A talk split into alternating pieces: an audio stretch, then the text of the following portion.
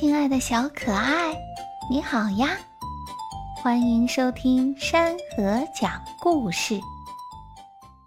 小孩和苎麻，作者伊索。小男孩看到一颗苎麻，上面有一些像刺一样的东西，他感到很好奇，忍不住用手轻轻的碰了碰，没想到。却被刺了一下，小男孩跑回家告诉妈妈说：“妈妈，我只轻轻的碰了苎麻一下，它就刺得我好痛。”妈妈说：“正因为你轻轻碰它，它才会刺疼你。